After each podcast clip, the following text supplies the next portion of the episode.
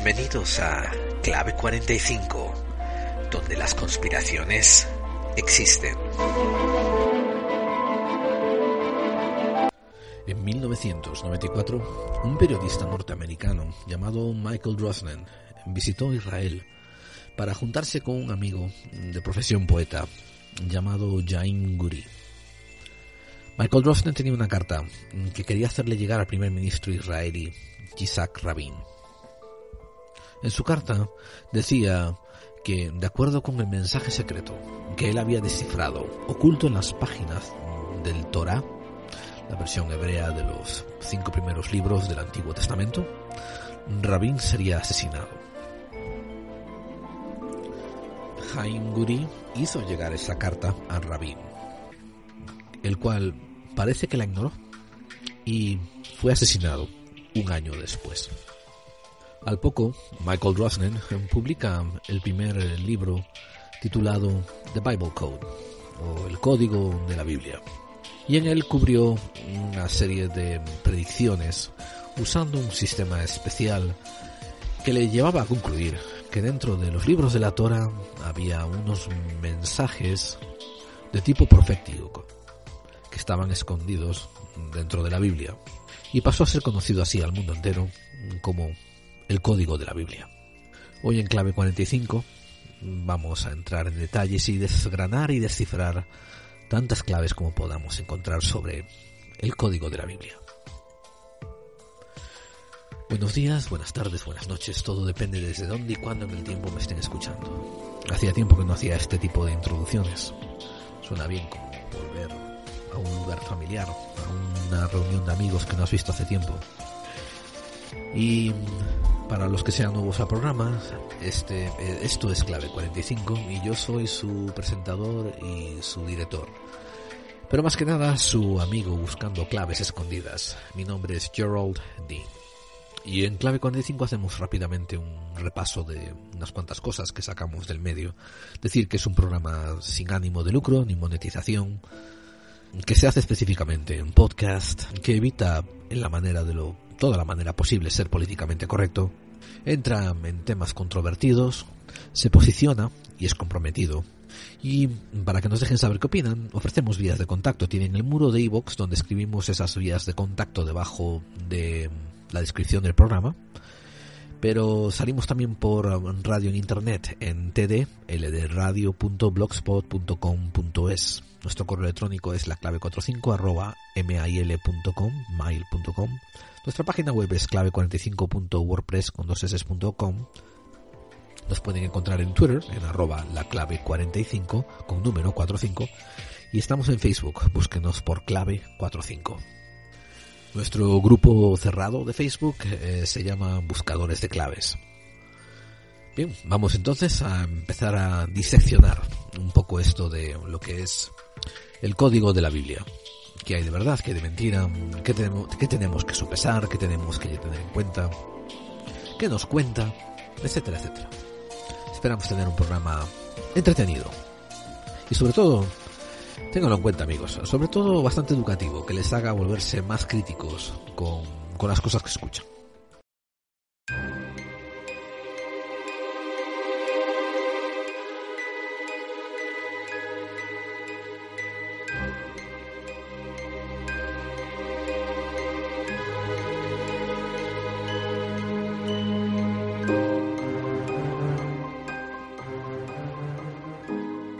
Comencemos por el principio, como siempre nos gusta hacer cuando, cuando analizamos temas eh, como este.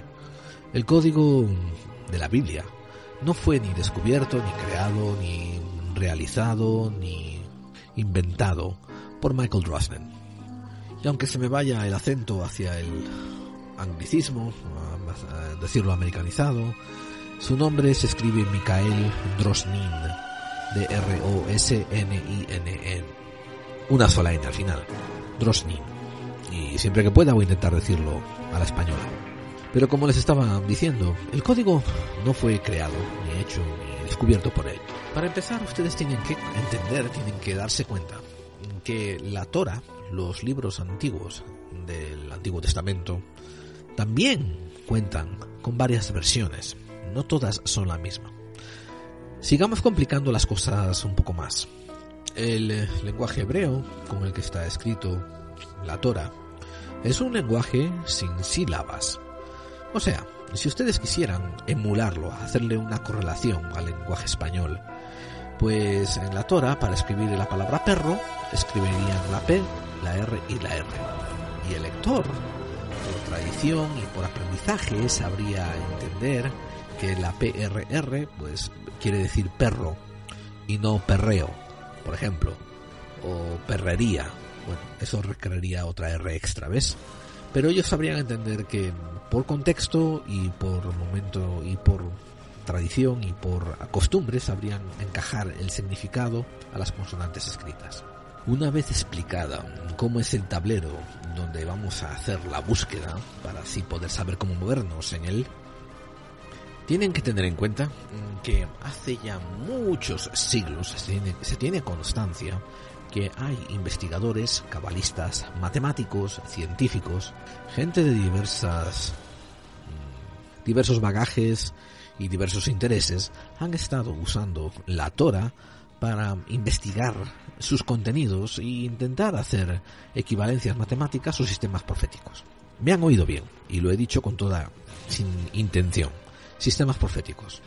Ha habido gente que cree que debido a que esto es un libro sagrado, y como tal está supuesto a estar inspirado directamente por Dios, dentro de su contenido es posible que haya claves proféticas. Claves que nos ayuden a discernir, a entender mejor cosas de nuestro futuro, mm, eventos por venir, y que a su vez es, eh, haga a esto mantener un extraño balance entre darle validez a los textos de la Torah y a la vez eh, hacer creer a los incrédulos sobre las cualidades proféticas de estos textos.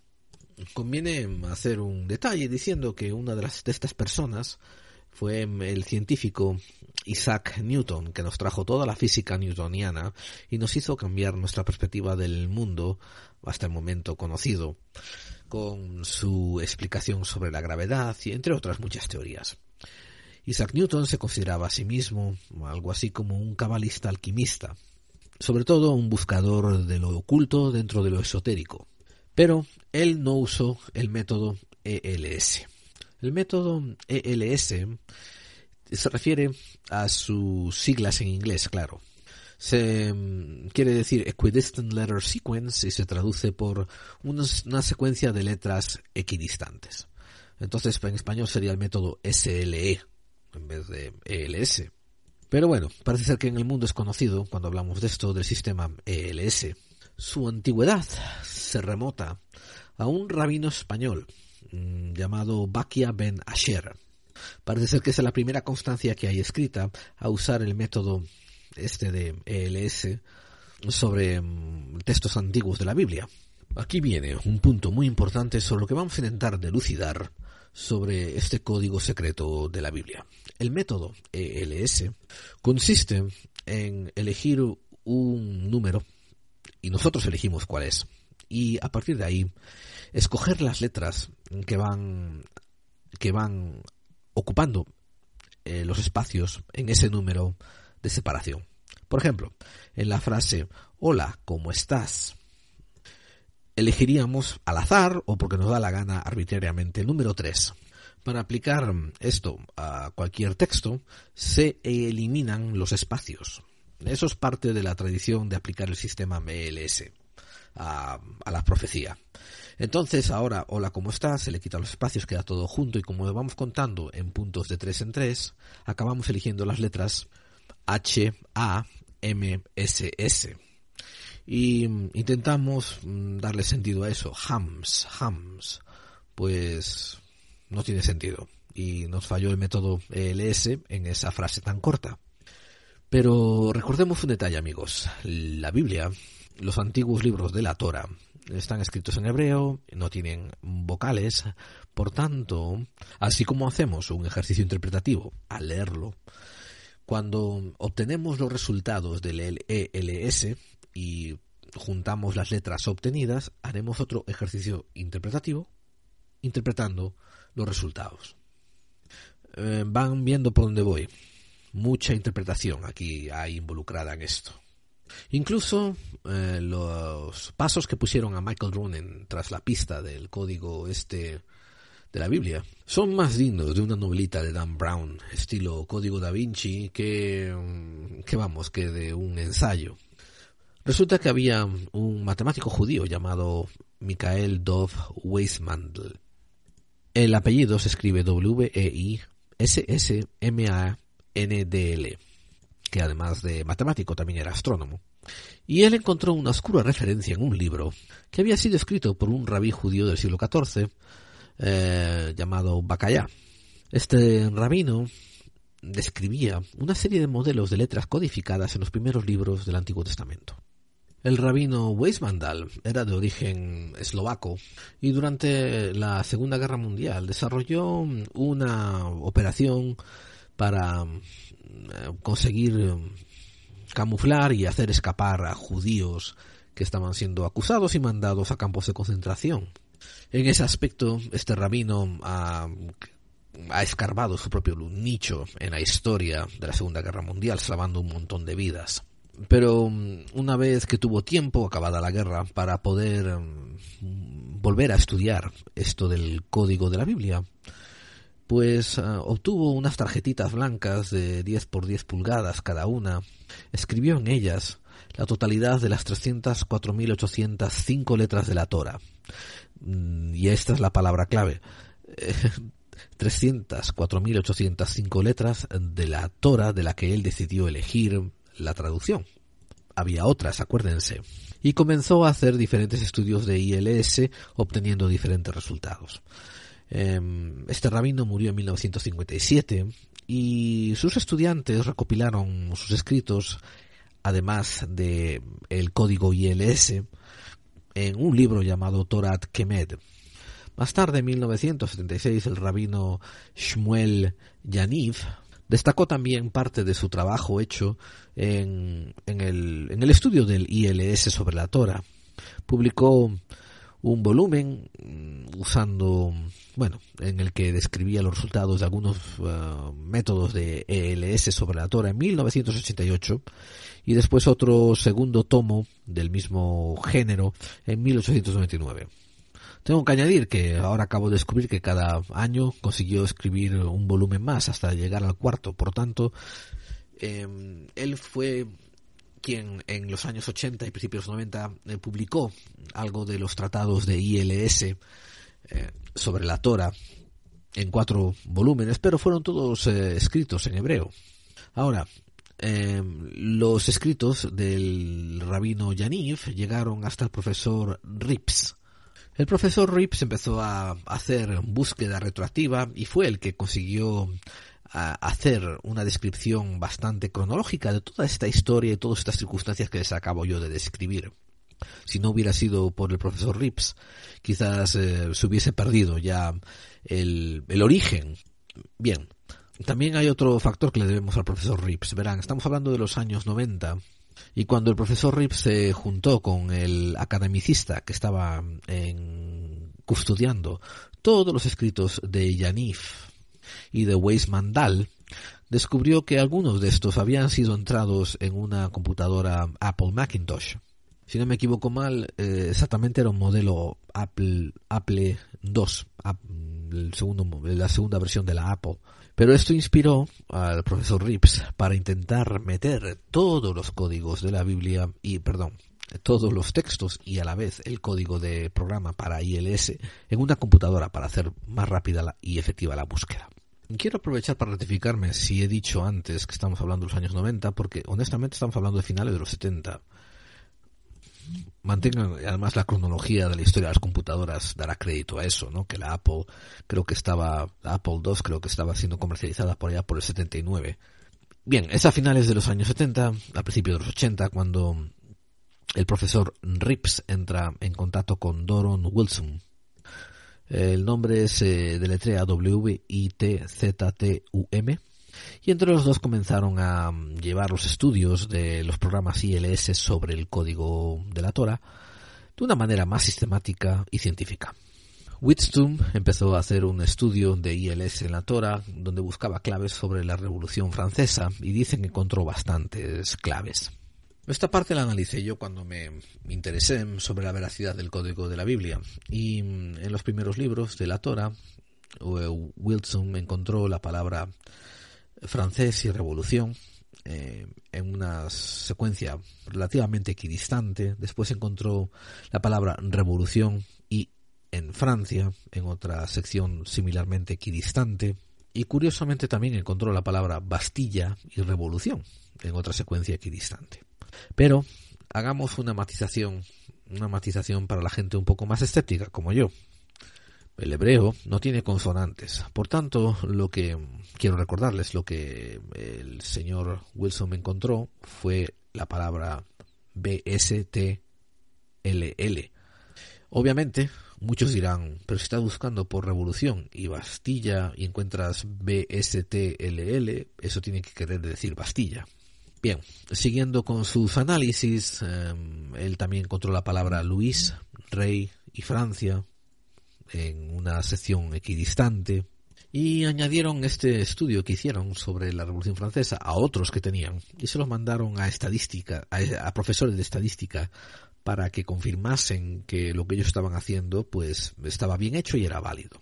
Otro pequeño problema que ustedes tienen que comprender a la hora de entender esto es que todo esto está volviendo en ámbito de fe. Está, se está involucrando a rabinos que a la vez actúan como científicos pero tienen que responder a sus principios de fe.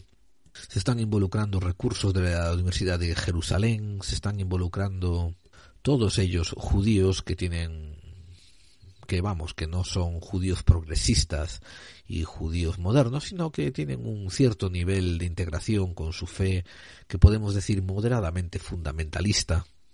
Y lo que es más, cuando se hacen las eh, los chequeos por pares, las pruebas por pares o pares de ciegos, resulta que no son ni tan pares ni son tan ciegos. Se mandan los reportes a análisis a profesores de estadística, pero que a su vez son judíos también, o que están trabajando para otra universidad judía con fuertes, fuertes raíces fundamentalistas.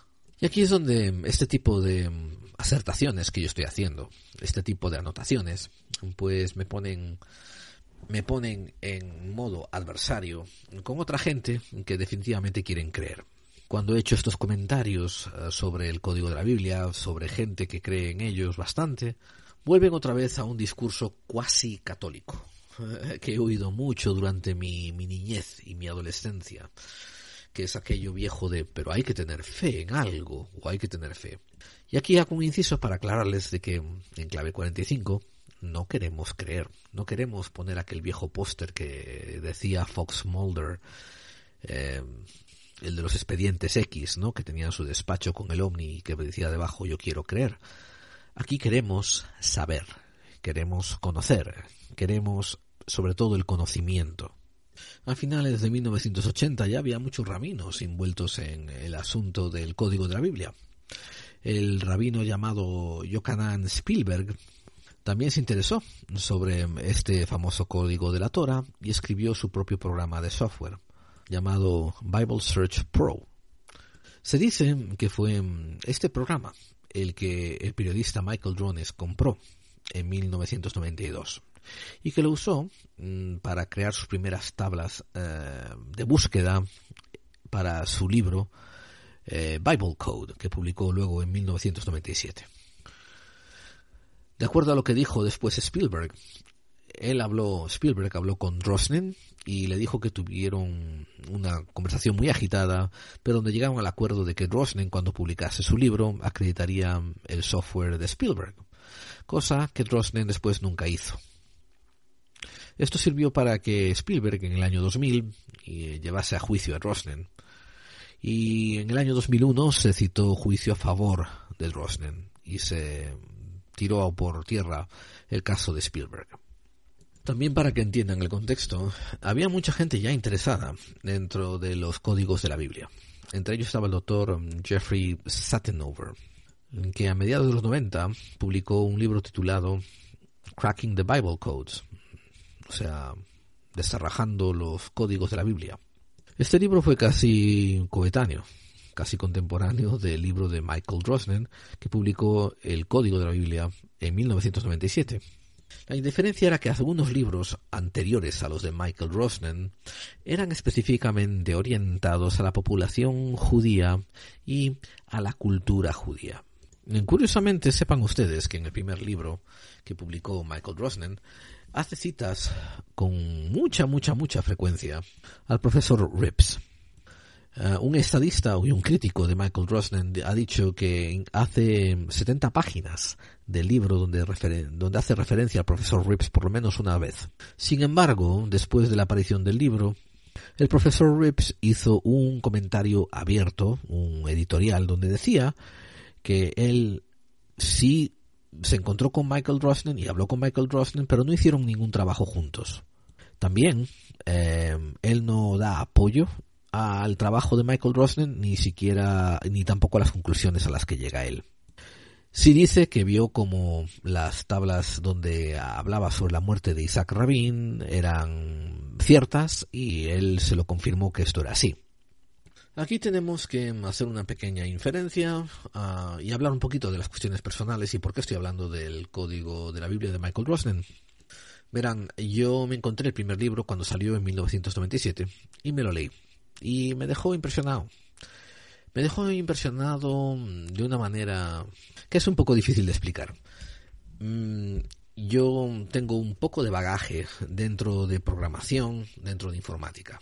Y por tanto, una vez que me leí el primer libro del Código de la Biblia, pues eh, el escéptico en mí se despertó y dijo, vamos a ver de qué es esto.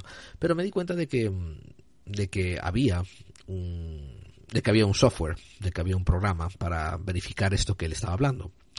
De hecho, si no recuerdo mal, en la parte de atrás, en las últimas páginas del libro, eh, venía un enlace donde tú te podías descargar el código de la Biblia ya a través de la incipiente Internet que había de aquella, 1997, si no recuerdo mal, hasta creo que el vencedor era AOL aquí en Estados Unidos, donde las cosas había que hacerlas a través de un modem por lo general. No sé si los más jóvenes entre ustedes recuerdan lo que es un modem, pero si sus papás o abuelos usaron una computadora, pregúntenles a ellos y, y oirán una interesante historia de batallitas de guerra con, con los modems. Por tanto, conseguí poner mis manos en el software, en el programa que analizaba el código de la Biblia y lo corrí. Ahora, aquí es donde viene el punto de inferencia de mi estudio. Una vez que vi que aparecían las tablas y había los resultados, eh, si no recuerdo mal, creo que hasta mi nombre apareció una vez, mi, mi verdadero apellido. Y dije, ¿cómo puede ser esto, no? O sea, ¿cómo puede ser que un libro hebreo de hace dos mil o tres mil años salga mi apellido? Entonces fue cuando tuve que analizar y estudiar y aprender que tenía que, que ver esto con el alfabeto hebreo que les he contado al principio del podcast. Y comencé a entender hasta qué nivel se abría esto a la interpretación. Sin embargo, ahí me quedé con el libro. Quiero decir, lo puse en mi zona gris, en la zona de interesante, no lo tiremos, pero veamos de qué va. Aunque tampoco lo creamos mucho. Ahora, voy a hacer algo que no me gusta mucho hacer, pero que entiendo su necesidad. Una cosa que no me gusta hacer mucho es em, hablar de algún libro y despedazarlo y mm, sacarle su cuajo. Lo hice con uno de las clavículas de Salomón en la temporada anterior, pero más que nada porque era un libro apócrifo y porque no tenía un autor bien definido y porque estaba públicamente disponible. Y también porque muchos de los pasajes que yo quería mencionar tenían relevancia con lo forteano y sobre todo con lo daimónico. Así que no voy a entrar en minucioso detalle sobre ninguno de los eh, libros del código de la Biblia.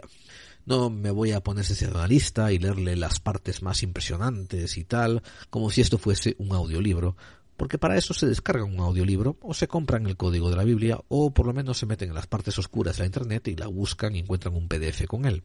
Creo que siempre es más responsable por lo menos o comprarlo o donar algo al autor para que no se mueran de hambre. Bien, en su primer libro del código de la Biblia, Michael Drosden lo llenó de de teorías o de lecturas apocalípticas. Destrucciones masivas, terrorismos, guerras, hambres. Él enseña ejemplos claros de lo que encuentra y cómo lo interpreta. Por tanto, aquí yo romperé una lanza a favor del escritor, diciendo que por lo menos él explica su metodología. Ahora, mm, el lector debiera de ejercer sentido crítico y analizarla si es relevante o si es digna del estado de alarma que propone el escritor. Por ejemplo, ¿se acuerdan de aquello que comenté sobre el asesinato del, de Isaac Rabin? Nuestro amigo Michael Drosnin lo descubre en 1994. La fecha en la que se anuncia el asesinato dentro del código de la Biblia que él descubre es 95-96. O sea, 365 días para tener cuidado con el asesinato. Y aunque para seguramente dar un poco de publicidad a su libro, Michael Drosnin dijo que no se le había hecho caso al aviso que le había dado a Isaac Rabin. Cuando uno se pone a indagar los eh, registros de la policía secreta y de la guardia encargada, los guardaespaldas del detalle de guardaespaldas encargados al presidente Israel, Todas las amenazas posibles eh, se tienen en cuenta, cuanto más vienen dadas por el código de la Biblia, Israel siendo un país tremendamente teocrático. Alguna gente, allegada a los centros de seguridad de los presidentes, dijeron a posteriori, después de la muerte de Isaac Rabin, que el problema con la, el aviso que les había dado Drosnen era la falta de información específica que ellos pudieran usar. O sea, que Isaac Rabin estuviera amenazado de muerte no era nada extraño. No solamente él estaba viviendo en un país turbulento, un país que en aquel momento también estaba mm, haciendo una eh, pasando una etapa cumbre con la ocupación y abuso de Palestina, pero dentro incluso también de Israel había, como dije antes, las vertientes más ortodoxas y más fundamentalistas que estaban en contra de los tratados de paz que Isaac Rabin estaba poniendo. O sea, que a los más fundamentalistas no les parecía que Isaac Rabin era demasiado buen presidente y no tenían ningún problema en que él desapareciera. Pero el nombre del asesino, por ejemplo, solo pudo ser buscado después de que el asesinato ocurriera. Tengan en cuenta que uno tiene que saber dentro del código de la Biblia qué es lo que está buscando para encontrar las referencias. O sea, que como un sistema profético no sirve de demasiado. Es más bien un sistema de, ah, mira, ya te lo había dicho yo, o yo lo tenía aquí escrito, pero tú no lo supiste leer. Recordad una vez más el alto nivel de interpretación que hay dentro del código de la Biblia un analista del Washington Post le entregó a un analista de estadísticas de origen judío los resultados mm, de Drosnin sobre la muerte de Isaac Rabin. Este hombre, em, profesional en el mundo de las estadísticas y sobre todo también conocedor del idioma hebreo, pero nada practicante y mm, judío de estos que se saben judíos por descendencia, pero no por práctica, es este analista el que nos revela que mm, las palabras Isaac Rabin aparecen también al lado del término asesinos van a asesinar, pero que también se puede interpretar como asesinos que asesinarán o asesinos que serán asesinados. Dice que incluso hay un nivel de interpretación en el que se puede interpretar que Isaac Rabin sería el asesino pero eh, unas cosas también un poquito más interesantes es que um, encontró la palabra Edison cerca de la palabra bombilla oí la palabra electricidad y la palabra Newton también cerca de la palabra gravedad. También en su primer libro, Drosnin va diciendo que la cantidad de catástrofes que se suceden una tras de otra parecen pintar el cuadro de un apocalipsis. Él también aclara que en su opinión nos están llevando a um, un desastre natural de unas magnitudes que nadie ha visto hasta ahora. También, curiosamente, dentro de um, este Armagedón, este gran catástrofe que predice Drosnen, él está muy convencido de que la gran catástrofe que va a acabar con toda la humanidad, con vamos, el, apocalipsis de los apocalipsis, vendrá dado por un ataque nuclear que ocurrirá sobre Israel. Eh, también en 1997 hablaba sobre el retorno del cometa Swift que aparecería en el año 2126 2126, que fue tal como los astrónomos han también predicho que ocurrirá. Dijo también que iba a haber un tremendo terremoto en Los Ángeles en el 2010. Y también había aventurado que fue en el año 1997 cuando ocurriría el holocausto atómico para Israel. Ahora, fíjense lo interesante, cuando esto no ocurrió, dada la publicación del libro y que habían pasado un año después de eso y que no había ocurrido nada malo en Israel, en siguientes reediciones él añadió que había encontrado la palabra postergación, postergado, o sea que el holocausto atómico para Israel había sido postergado. Y Rosnen después dice que, ¿por qué la Biblia, ya que incluye un código, no nos habla sobre nuestro futuro real? Bien, él mismo se contesta diciendo que parece ser que la Biblia sabe que no solamente existe un futuro, que existen muchos futuros. Así pues, sus más fervientes detractores dicen que cuando Drosnin acierta es un profeta asombroso y cuando Drosnin se equivoca es que había leído un futuro que no nos correspondía. Dentro del libro también añade un poco de, de farfullo, un poco de, de paja, eh, metiendo asuntos sobre mm, teoría cuántica física cuántica y sobre teoría de cuerdas y, teoría de caos. Así pues, con su libro, eh, apareció en el programa de Oprah Winfrey, una, una, no sé cómo se traduce al español, una señora que hace un talk show, un programa de habla en la televisión y que es famosísima. Y después a los pocos, a los pocos tiempos vendió los derechos para la creación de su libro en película a la Warner Brothers. De hecho, la película que se, que se llevó a cabo fue llamada Omega Doomsday, creo que era. Y ofreció reportajes al National Examiner, al New York Times, al Times of London, al USA Today. Y también apareció en muchos programas de habla como el Frank and Kathy Lee Gifford Show.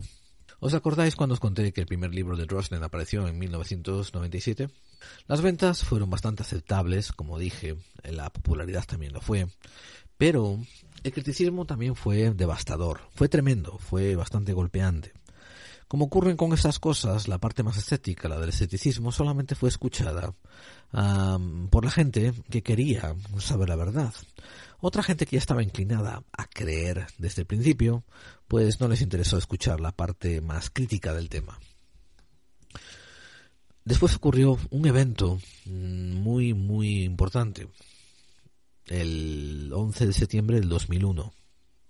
Ese evento, que como hemos comentado en un podcast reciente, no solamente tuvo el hecho de cambiar la faz de cómo la política transcurre en Occidente, cómo los gobiernos se manejan en Occidente, vino también a ser un factor muy importante en el hecho de que una inmensa mayoría de la población comenzó a ver la tragedia y la esperanza, como escribió el insigne Carol Quigley en su libro Tragedy and Hope, o sea, la historia conspirativa de las naciones, como algo que había que tener en cuenta, la geopolítica como algo que había que aprender.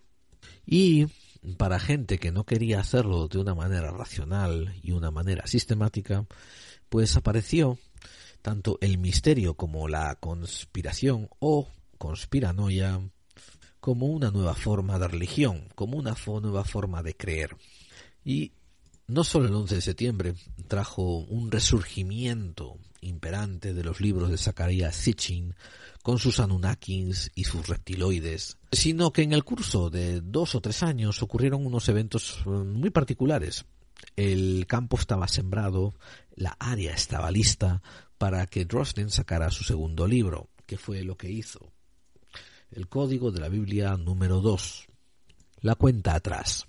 Publicado en el 2002, un año después del 11 de septiembre. Y si esto no fuese suficiente, recuérdense que en el abril de 2003 aparece en Estados Unidos el Código da Vinci. Curiosamente, o quizás como un sucedáneo, como un proceso aledaño a todo esto de mm, el shock de, de las Torres Gemelas en Manhattan, y el hecho de que el gobierno americano estaba llevando a cabo la investigación de una manera deplorable, no solo la auténtica eh, conspiración comienza a ponerse en el frente popular de la conciencia de la gente, sino que además otros temas como el misterio y desde luego también la conspiranoia.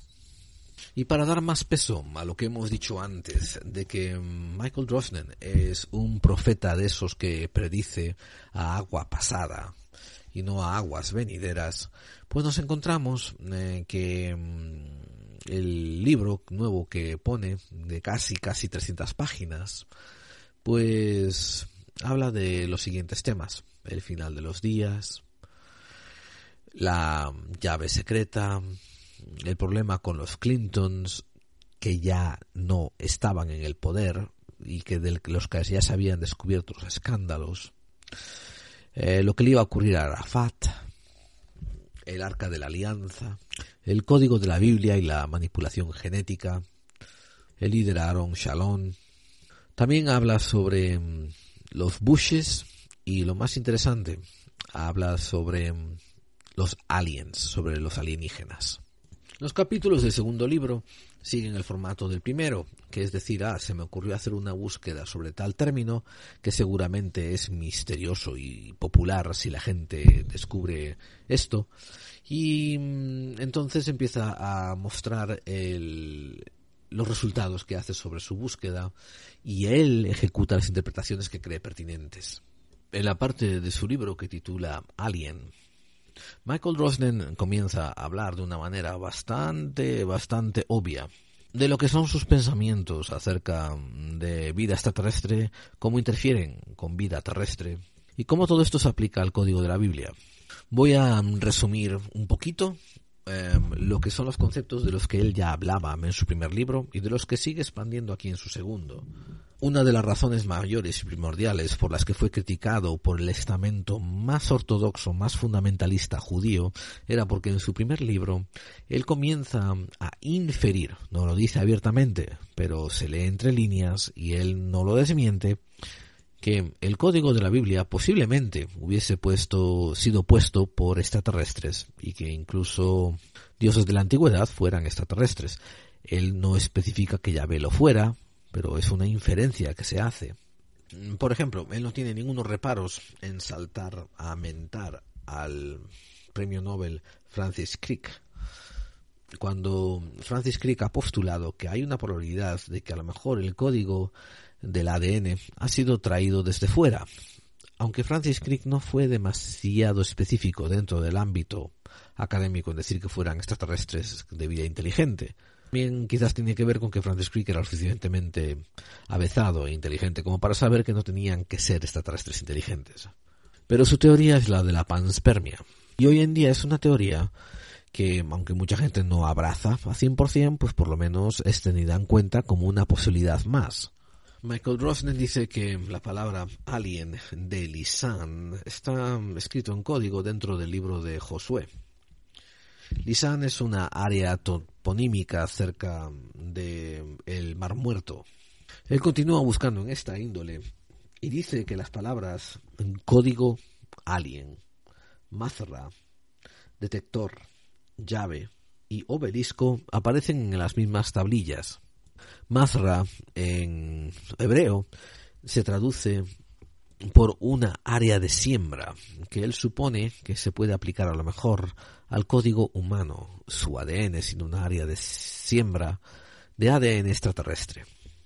En otras partes de la Torah dice que también encuentra los términos códigos de alien, de horno de fuego y viene de Lisan. Dentro de los comentarios que él pone por todas partes en su libro, vuelve una vez más a hacer referencia a la palabra mazra o área de siega, de siembra, y inferencias a la panspermia de Crick. Dice que en otra área también encontró una referencia a vehículo de acero y interceptado y abatido. Y aquí ya empieza a hacer referencia sobre Roswell. Dentro del libro de Ezequiel dice que encuentra la palabra alien en la tierra, campo para la siembra y por error, por confusión. Y un poco más adelante también el libro de Ezequiel dice encuentra la palabra otra vez lisan y humanos en la cripta y un humano alienígena. Y después se expande diciendo que encontró los términos el alienígena es un humano y el señor del código y a la boca del obelisco. Todo en la misma página. En fin, después él empieza ya a postular diciendo que, ¿y si este código es lo que habla de la arca de hierro que llegó a través del espacio y fue dado a los hombres para entender su pasado y su origen? En fin, como os comenté desde el principio, el segundo libro cuando lo pillé, eh, pues me convenció mucho más ya de que Drosden estaba decidiendo interpretar las cosas a su manera y que seguramente, esto es a nivel personal, seguramente él lo estaba haciendo sin malicia, pero que a la vez se alineaba con intereses económicos, porque estaba siendo un autor que aparecía en la lista de los bestsellers varias veces seguidas. Los libros que llevaba vendiendo estaban en su lista de máximas ventas mucho tiempo ya. Y ahora ha llegado la hora de cerrar con una, una historia a la Gerald. En el año 2003 mm, me estaba en el año 2003 o 2004 estaba trabajando para la misma compañía en la que estaba trabajando cuando ocurrió lo de las Torres Gemelas. Y teníamos una mm, oficina aledaña, satélite, que se llamaba, que era chiquita, en Washington, D.C. Me tocaba ir allá cada dos, tres meses y simplemente darles apoyo, mirar cómo estaban y hacer lo que se podía hacer para mejorar el estatus y la calidad del trabajo que se producía en esa oficina. Con esto eh, yo tomaba un avión todos los, mm, bueno, cada dos o tres meses desde mm, el aeropuerto de La Guardia. Era lo que se llamaba un shuttle, era un avión express que volaba directamente desde Nueva York hasta Washington DC sin paradas y salían cada hora dependiendo de la compañía. En aquellos días había tres compañías que lo hacían. Una tarde en que había acabado el trabajo y estaba intentando regresar y que había llegado por fin al aeropuerto, pues mm, ocurrieron unas nevadas intempestivas que no eran esperadas en el aeropuerto de Nueva York y estaban retrasando nuestros vuelos para regresar. Como estos eran unos vuelos muy especializados, eran de gente de negocios, pues em, hicieron un ademán de acomodarnos en otro vuelo que había de una compañía coreana que estaba también volando hacia Nueva York. Por algún motivo que se me escapa incluso hasta hoy en día, a esa compañía coreana sí le permitían aterrizar en Nueva York. Bien, ahí estábamos en la lista de espera confirmando que hubiese cupo para la gente que había sido impedida volar en la compañía normal, cuando mirando en los asientos de aquel aeropuerto, que si no recuerdo mal, de hecho era el Reagan Airport, el aeropuerto del presidente Reagan, y que era bastante, era relativamente moderno en el 2003 y tal, pues efectivamente, sentado como a unos pocos metros de mí y enfrente, estaba Michael Drosnan, Tenía un portátil y estaba bastante atareado en su portátil no levantaba cabeza. Yo tenía curiosidad por, por él. Soy, como algunos de ustedes habrán apreciado, una persona bastante desvergonzada para ciertas ocasiones. Más aún mm, de aquella que tenía yo treinta y estaba en mis treinta años. Y mm, era cuando me estaba completamente definiendo y diciendo que para qué demonios tener un ápice de vergüenza cuando son atavismos impuestos por la sociedad para mantenerte eso, controlado. Y yo era con frecuencia entre mis grupos de amigos aquel que era capaz de dar esos pasos, esas acciones que ellos no eran capaces por, repito, una vez más, vergüenza y o miedo al que dirán.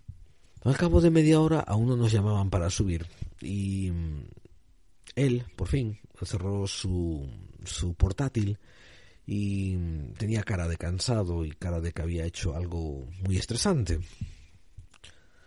Entonces, cuando vi que se le empezaba a relajar la cara a cabo de dos minutos, me acerqué, me senté al lado suya y le dije, le dije así sencillamente, Michael Rosner, mm, encantado de conocerles, eh, me he leído ya dos libros suyos. No sé si era el día que estaba llevando o que estaba harto de gente que lo reconociera, pero era un hombre bastante escueto, de pocas palabras. Ahora, tengan en cuenta otro detalle. Otra persona también, al ver esta acción tan reacia por parte del interlocutor, pues em, se sentiría cohibido o mal de haberle dirigido la palabra. Yo simplemente fui capaz de analizar de que seguramente el tipo no le apetecía hablar y no, había nada raro conmigo. De hecho, la manera que tuve de acercarme a él fue tremendamente diplomática y tremendamente cortés. Hablamos brevemente de que si le gustaban los libros o no, etcétera, etcétera. Yo dije que sí, pero que había demasiado ámbito y demasiado espacio para la interpretación o malinterpretación no le comenté nada acerca de lo que en realidad pensaba, que era que él mismo manipulaba la interpretación para hacer un libro de altas ventas, o cuando menos de gran impacto. Eso me lo dejé en el tintero. Pero él apreció lo que estaba diciendo y mm, se quedó visiblemente incómodo al lado mía, mirando al exterior, abriendo su bolsa de viaje, haciendo ademanes, hasta que yo le di las gracias y me levanté y y me fui a otro lado a pasear. Ocurrió que a los pocos minutos nos llamaron en el avión y pudimos entrar la gente que estaba en lista de espera. Parece ser que era un vuelo con escala que venía de Corea del Sur y que había hecho ya muchas escalas y mucha de la gente pues había ya bajado. La última era en Nueva York. Y repito, no sé por qué los dejaban ellos aterrizar allí y no nosotros si había situación de nieve. Pero para acabar mi anécdota con Michael Roslin, pues Mm, cuando nos sentamos me di cuenta de que él estaba sentado mm, en el asiento paralelo al mío a través del corredor. O sea que nos veíamos. Y mm, lo que era más, sin yo darme cuenta, abrí, abrí mi maletín que llevaba y vi que tenía su libro ahí. Podía haberme acercado y pedido que lo autografiara, pero verán, para empezar, él no estaba de muy buen humor y me daba cuenta yo que ya era extra molestia. Y una cosa es ser descarado y otra cosa es ser molesto. A mí me gusta ser descarado cuando la acción, mm, cuando uno deja de lado, como digo, el atavismo al que dirán, y ocurre algo bonito, ocurre un encuentro, ocurre alguien que se hace amistad sin esperarlo. Él no tenía ganas de eso. Y en segundo lugar, no era un libro que me apeteciera tener firmado por el autor porque me parecía, vamos, gilipolleces. Curiosamente, cuando estoy haciendo este podcast, tengo un libro aquí delante mía. Fue un libro que muchas veces he intentado deshacerme de él, pero se me olvida, literalmente se me olvida. Y hoy al grabar este podcast, he encontrado dentro de él, ya completamente hecho blanco, la tarjeta de embarque del vuelo donde estuve sentado al lado de, de. ¿Es el código de la Biblia algo fiable? No tengo ni la más repajolera idea. Lo que sí me doy cuenta, porque he analizado y estudiado la manera en que uno llega a las conclusiones usando el código de la Biblia, es que el código de la Biblia es un sistema de profecía de agua pasada. Pero se pone muy en línea con lo que yo llevo analizado de manera muy crítica sobre Yahvé y sobre toda su religión muy egocentrista, muy culto al ego de Yahvé, basado en los, escritos antiguos de la Biblia. Una vez más aclaro que quiero dejar esclarecido que, que no tengo nada en contra de ningún practicante de ninguna religión, tanto sea judaísmo, jainismo, islamismo, cristianismo, lo que sea. Siempre analizo y juzgo al individuo lo que hace una vez que adopta y se escuda detrás de esa religión. Y así como hay cristianos buenos y cristianos malos, y así como hay también hinduistas buenos hinduistas malos, pues también hay mm, judíos buenos y judíos malos. Pero es el código de la Biblia un código donado por extraterrestres, lo dudo mucho.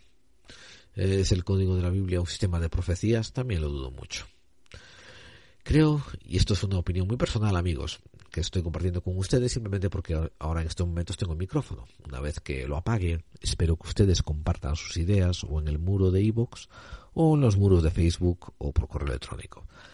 Pero como digo, como ahora soy yo que estoy hablando y dando ideas, pues digo que yo creo que el código de la Biblia tiene que ver con el teorema de los infinitos monos. Hay un teorema que se llama así, el teorema de los infinitos monos, que dice que si le das a un mono una mm, máquina de escribir y le das una infinita cantidad de tiempo para que siga tecleando las teclas, o sea que el mono es más o menos inmortal, ocurrirá un momento donde escribirá las obras completas de Shakespeare. El teorema continúa diciendo que el problema es el tiempo, en nuestro universo conocido, teniendo en cuenta la constante del tiempo eh, y las otras variables observables, es casi imposible que un mono en una finita, muy limitada cantidad de tiempo sea capaz de producir algo legible, mucho menos las obras de Shakespeare. No se sabe exactamente el origen de este teorema, pero se le atribuye al matemático francés Émile Borel en 1913. En el código de la Biblia ocurre algo muy parecido al Mm, teorema de los mm, monos infinitos, que mm, es que una vez que sabes ya el término, puedes meterlo en la Biblia y teniendo en cuenta que no hay vocales dentro del idioma hebreo para diferenciar palabras, entonces es fácil que encuentres correlaciones entre ciertas palabras a una equidistancia. Pero como un sistema profético no nos sirve, no nos sirve como otros tantos sistemas proféticos quiero dejarles saber que mm, hay muchos, muchos, muchos libros de profecías escritos. Bueno, algunos libros no son escritos de profecías, sino recopiladas de profecías orales y otros sistemas así. Pero que hay mucho material escrito sobre profecías antiguas que hace falta saber el evento que están cubriendo para poder darle interpretación. Ahora, yo argumentaré que una profecía válida, una profecía que sirve para algo en esta vida, es una profecía que te predice algo que va a pasar y tú puedes ver cómo está ocurriendo.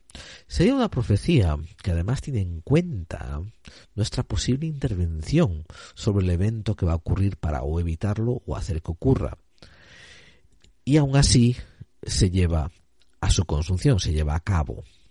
Pero muy de poco nos sirve y esto va en línea con Yahvé, actuando más como un demiurgo que como un dios totalmente plenipotente, el que nos escriban un libro con unos códigos dentro y que no sepamos interpretarlos hasta que ocurra el evento.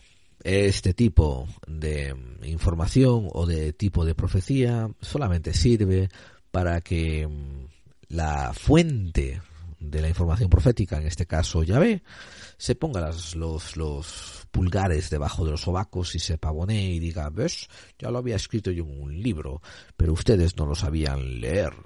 Y tonterías de estas.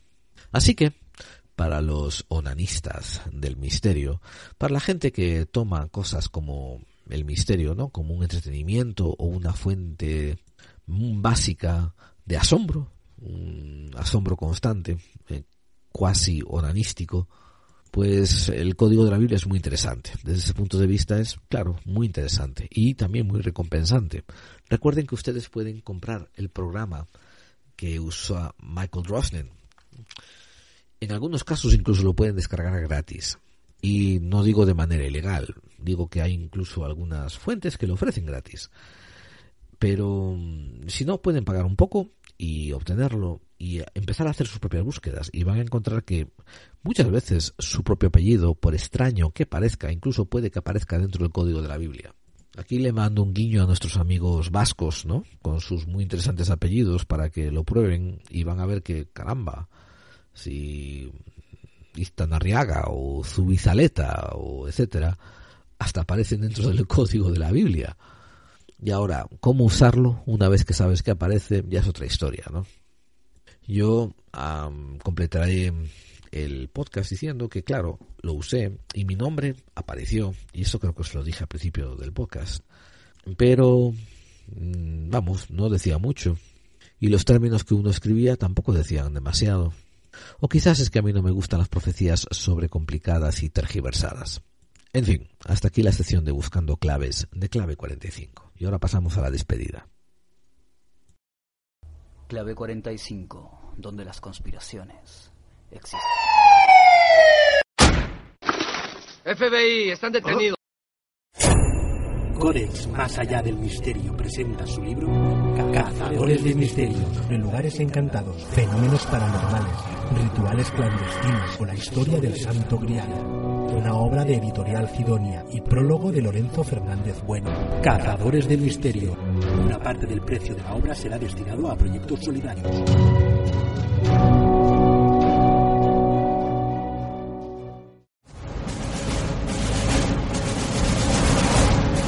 TD, LD, radio. Except for the sound of bells.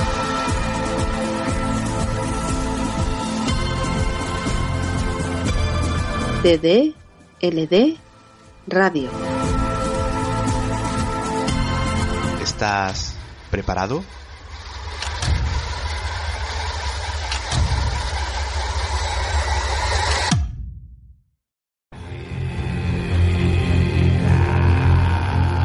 ¿Te gusta el misterio? ¿La ciencia? ¿La vida extraterrestre y las conspiraciones pero de una manera objetiva y bien documentada?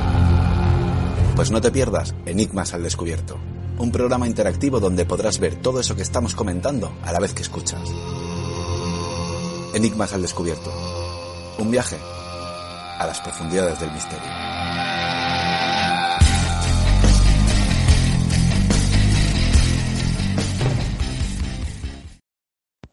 Soy Josep Pamiers y si puedes escucha la clave 45, eh, donde las conspiraciones, aunque creas en ellas o no, realmente existen. Gracias.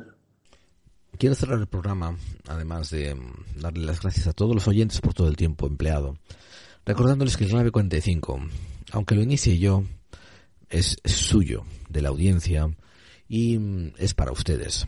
Una vez que yo apague los micrófonos, ustedes, la audiencia, continúa las mm, continúa buscando claves, continúan haciendo comunidad, acercándose a la gente que no conocían y que creen que tendrán temas afines con ellos.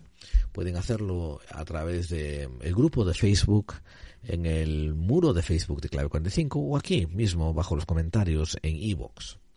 Recuerden que Clave 45 también se escucha por TDLD Radio, que últimamente tiene una parrilla buenísima de temas de misterios y que promulga el uso de la libertad um, de radio por encima de todo. Un abrazo fraternal y mi máxima admiración a Pedro Girón por llevar um, esa empresa, ese, ese navío de la radio por internet a tan buen puerto. Supongo que también ustedes conocen todos el tema de la caverna de Platón. Si no lo conocen, es un momento excelente para usar Internet para algo que no sea buscar porno y gatitos. Eh, pero como los aprecio bastante, voy a resumírselo muy brevemente. Platón decía que la realidad eh, que nosotros conocíamos era parecido a unos esclavos que estaban atados en el fondo de una caverna con la espalda hacia la pared. Hacia el frente de ellos había otra pared donde se proyectaban sombras, sombras de algo que se mostraban detrás. A sus espaldas, de una área que ellos no podían ver, estaban sus captores y usaban ciertos elementos, como por ejemplo, no sé decir, eh, una casa, un perro un, una zanahoria, para ponerlo delante de unas antorchas y que su sombra se proyectara a la pared. Los captivos, que estaban encadenados y no podían mover su cabeza más que mirar hacia adelante, solamente conocían los objetos por la sombra que era proyectada, pero no conocían la verdadera naturaleza de los objetos. La alegoría continúa diciendo que a veces cuando un hombre se escapaba podían ocurrir dos cosas. Que se libraba de sus cadenas, veía la verdad que había detrás de lo que le estaba ocurriendo y la entendía y subía a escaparse hasta el aire libre donde tras su primer momento de shock y de asombro por lo que el mundo era en realidad, pues después se adaptaba a vivir en él. Pero había otro, otro tipo de personaje que una vez que se liberaba, intentaba salir hacia afuera, pues mm, no se adaptaba. En Platón, de hecho, habla del personaje que una vez que sale afuera, a veces quiere volver adentro e intentar liberar a los otros prisioneros. Y que estos prisioneros muchas veces o lo matan directamente porque no entienden el acto que le está haciendo o lo acusan delante de los opresores para que lo vuelvan a encarcelar. Yo quiero hacer un breve hincapié sobre este tipo de personajes que te puedes encontrar. Es cierto que estoy de acuerdo con que pueda haber el personaje que decide salir y se da cuenta de lo que es la realidad y una vez que está fuera, pues aprende a vivir en la nueva realidad percibida. Y es cierto que hay otro personaje que puede intentar volver a liberar a sus captores y a la gente que estaba prisionera y puede resultar víctima del mal entendimiento de los otros prisioneros que a fin de cuentas no quieren ser liberados. Pero pensad por un momento en ese personaje que está a punto de soltarse de sus cadenas y está a punto de subir hacia arriba.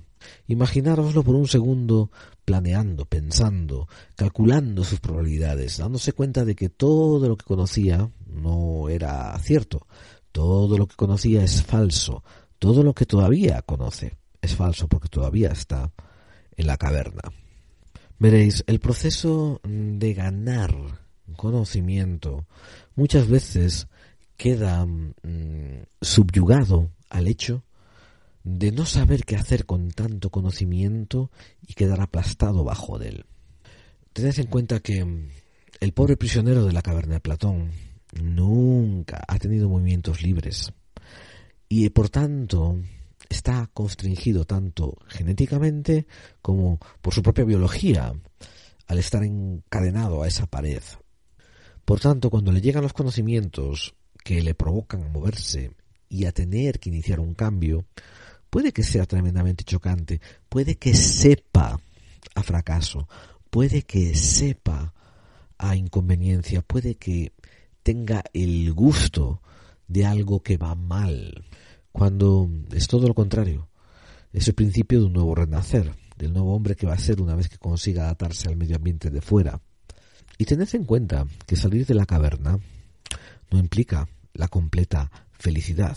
O sea, salir de la cueva de la ignorancia, ganar conocimientos, no implica que vas a ser absolutamente y para siempre feliz. Como decían los cuentos de Anderson, no, pues fueron felices y comieron perdices. No, no, no, no, no. Tiene que ver más bien con que vas a pasar a un diferente estado y vas a tener que lidiar con diferentes problemas. La caverna de Platón refleja un tránsito, un cambio de estado. Y similarmente a lo como le debe de ocurrir a las crisálidas cuando se transforman en mariposas y otros animales que van a través de que vamos que sufren cambios. Cambiar duele, crecer duele. Aquí va un guiño y un abrazo a mi amigo Rafael Mex. Tiene algo que ver con tiene algo que ver con permanecer siendo indolentes, ausentes de dolor no es un estado muy propicio. Todos tenemos que aspirar un poco a ser los guerreros filósofos. Como he hecho últimamente en estos cierres, voy a poneros una canción. Una canción pop. También creo que es de los finales de los 80, principios de los 90. El límite del grupo La Frontera.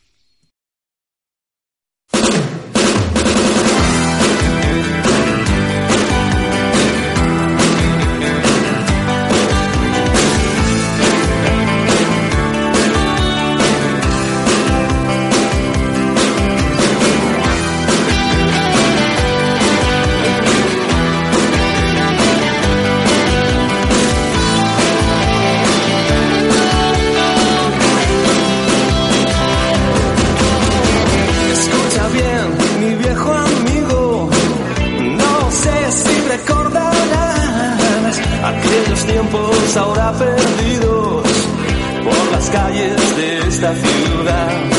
Leímos juntos libros prohibidos, creímos que nada nos haría cambiar. Vivimos siempre esperando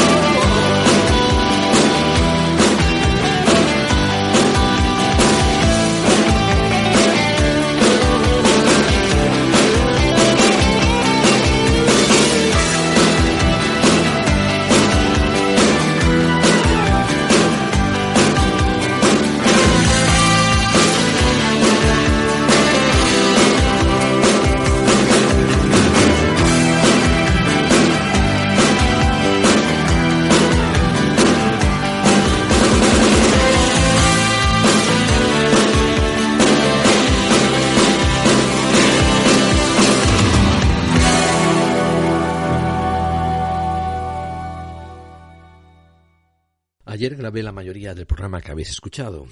Tenía un poco la voz así, un poco ronca, y dije yo, bueno, será cuestión de unas alergias, como cambian las temporadas. Esta mañana me desperté con el peor de los catarros que he tenido en muchos años. O gripe, o plaga bubónica, no, no sé. Mi esposa dice que son unas alergias, aunque para mí se sienten como si fuesen el fin del mundo. Pero para la gente que está casado ya, ya saben cómo son esas cosas. La resistencia de las mujeres no se compara para nada con la de los hombres, con la poca de los hombres, en esas cosas. Pero después de oír esta canción y dando los últimos cierres, pues me llega la triste noticia de que una vez más los ciudadanos americanos han hecho de las suyas y en un pequeñísimo pueblo cerca de San Antonio ha habido otro tiroteo masivo.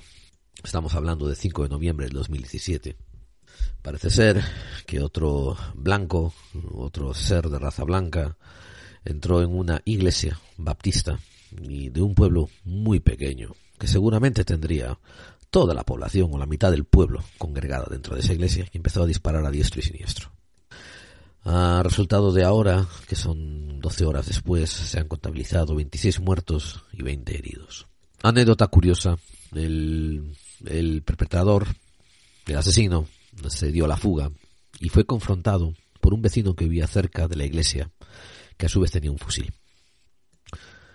Le disparó y lo hirió, y parece ser que de muerte, porque al poco la policía encontró el auto, el coche del asesino, llamado por ahora supuestamente Devin Kelly, de 26 años, y muerto al volante por una herida de bala que se sospecha que es de este otro vecino que lo oyó cometiendo el tiroteo y salió a, a la defensa de los inocentes.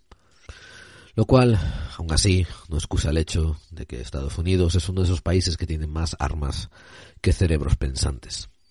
Dato curioso de traer a colación es que el supuesto asesino, si es este Devin Kelly, tenía una historial militar de haber trabajado para las fuerzas aéreas y haber sido haber sido librado de servicio deshonorablemente.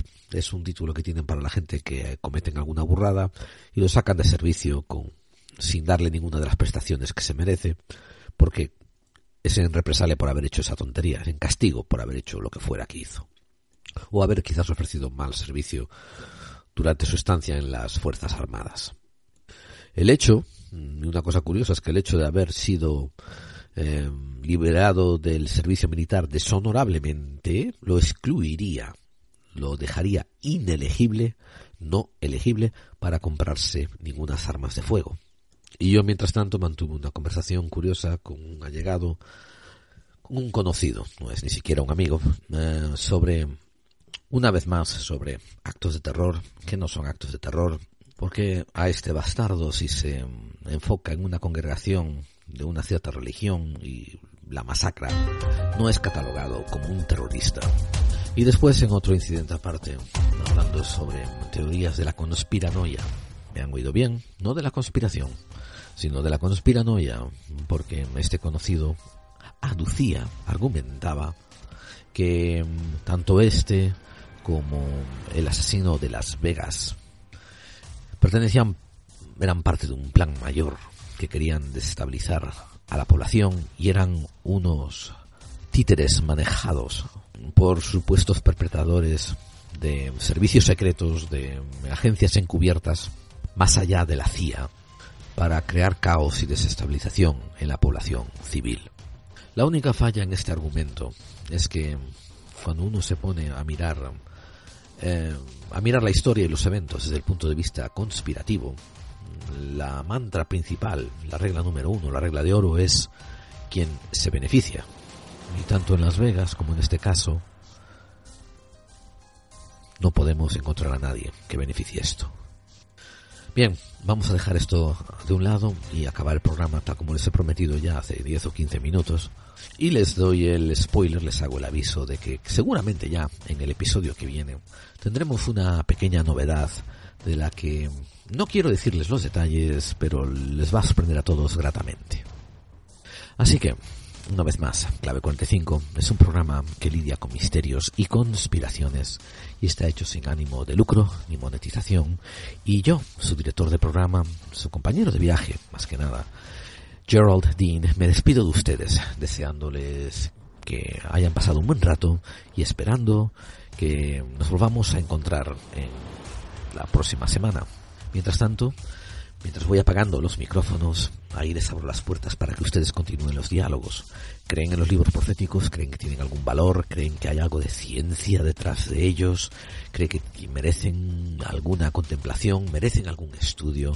¿Creen que Drosnen estaba sacando un, un buen pecunio, una ganancia económica inmensa y que esto era lo que lo motivaba? ¿Creen en la velocidad, en la veracidad del código de la Biblia? Y una última clave para recompensar a los que se quedan escuchando hasta el final. Sabían que Drosner, la mayor parte de las críticas fortísimas que ha recibido por los círculos judíos es porque él mismo ha aducido, tanto por escrito como en entrevistas, de que él cree que la Biblia ha sido una entrega de un código extraterrestre por un ser extraterrestre para que cuando nuestra civilización esté lo suficientemente avanzada podamos descubrir el código y podamos encontrar la manera de ponernos en contacto con esa civilización y decirle ya estamos a la par amigos. O sea, que Drosnen tiró religión bastante por tierra con su código bíblico. En fin, esto les queda ahí como recordatorio para decir que, ¿ves? Vale la pena escuchar al tío Gerald hasta el final. Bueno, un abrazo amigos y hasta pronto.